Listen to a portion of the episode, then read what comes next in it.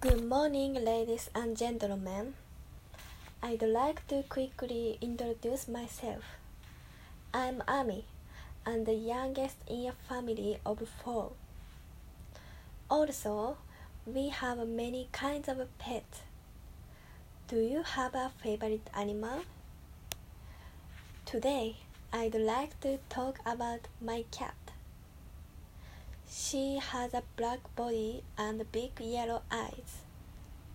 Her name is Mi-chan, and she will reply when she is called her name. She is a very mood, so sometimes she is touched or not. Also, she has a nervous personality and will never meet people other than family. For example, if the intercom just rings, she hides in the corner of the room.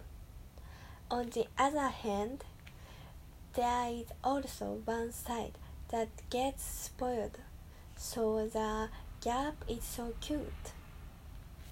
Imagine a person who norma- normally doesn't spoil people, sometimes spoils you only.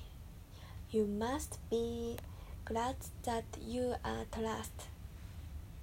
Also, I'm feeling depressed when stalking her is very relieved and makes me feel better. To summarize, for me, pets are very close to me and a member of my family. I hope you all have a good time. I sincerely appreciate your attention this morning.